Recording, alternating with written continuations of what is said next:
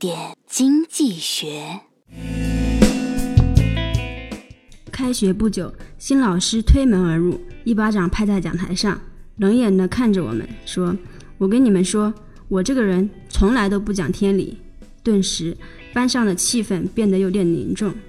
过了一会儿，他又表情一变，说：“因为我教的是地理。”不管是投资还是人生，总有遇到危机的时候。眼下已经进入美国大选的最后冲刺阶段，不断产生新的变数，也令市场变得紧张和不可预测。之前英国退出欧盟公投结果出炉之后，标普五百指数跌停，英镑汇率大跌，连锁反应波及各大市场。市场分析认为，假设特朗普胜选就意味着这只最大的黑天鹅已经飞出，但是上帝在给你关上一扇门的同时，必定会为你打开一扇窗。